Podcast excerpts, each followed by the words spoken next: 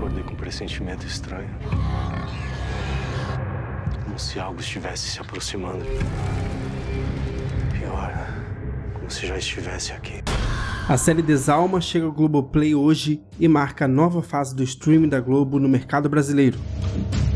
A série estrelada por Cássia Kiss, Cláudia Abreu e Maria Ribeiro é a grande aposta dos estúdios Globo em 2020.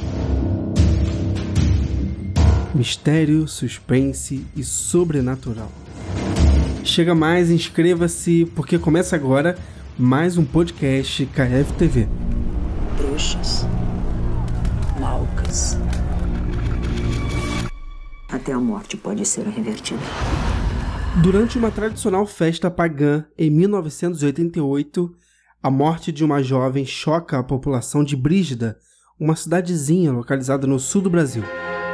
A partir daí, o evento é banido do calendário.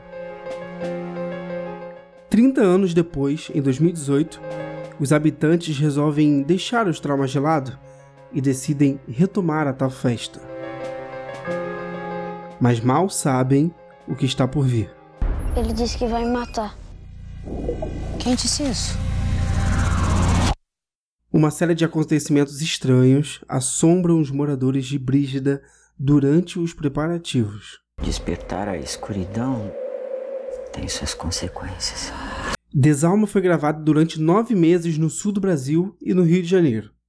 Foram seis semanas gravando no Rio Grande do Sul, Paraná e em Santa Catarina. E as cenas da festa macabra foram gravadas com 150 figurantes. Além de novos talentos no elenco, a série tem veteranas da televisão brasileira como protagonistas. Cássia Kiss interpreta a bruxa Aya, Cláudia Abreu é Ignis e Maria Ribeiro vive Giovanna. E para deixar tudo mais apavorante, a trilha sonora é um ingrediente fundamental, né? Para isso, Desalma contou com consultoria do sonoplasta alemão Alexander Urs, que é especialista no gênero suspense sobrenatural. Só para você ter uma noção, ele também trabalhou na série Dark da Netflix.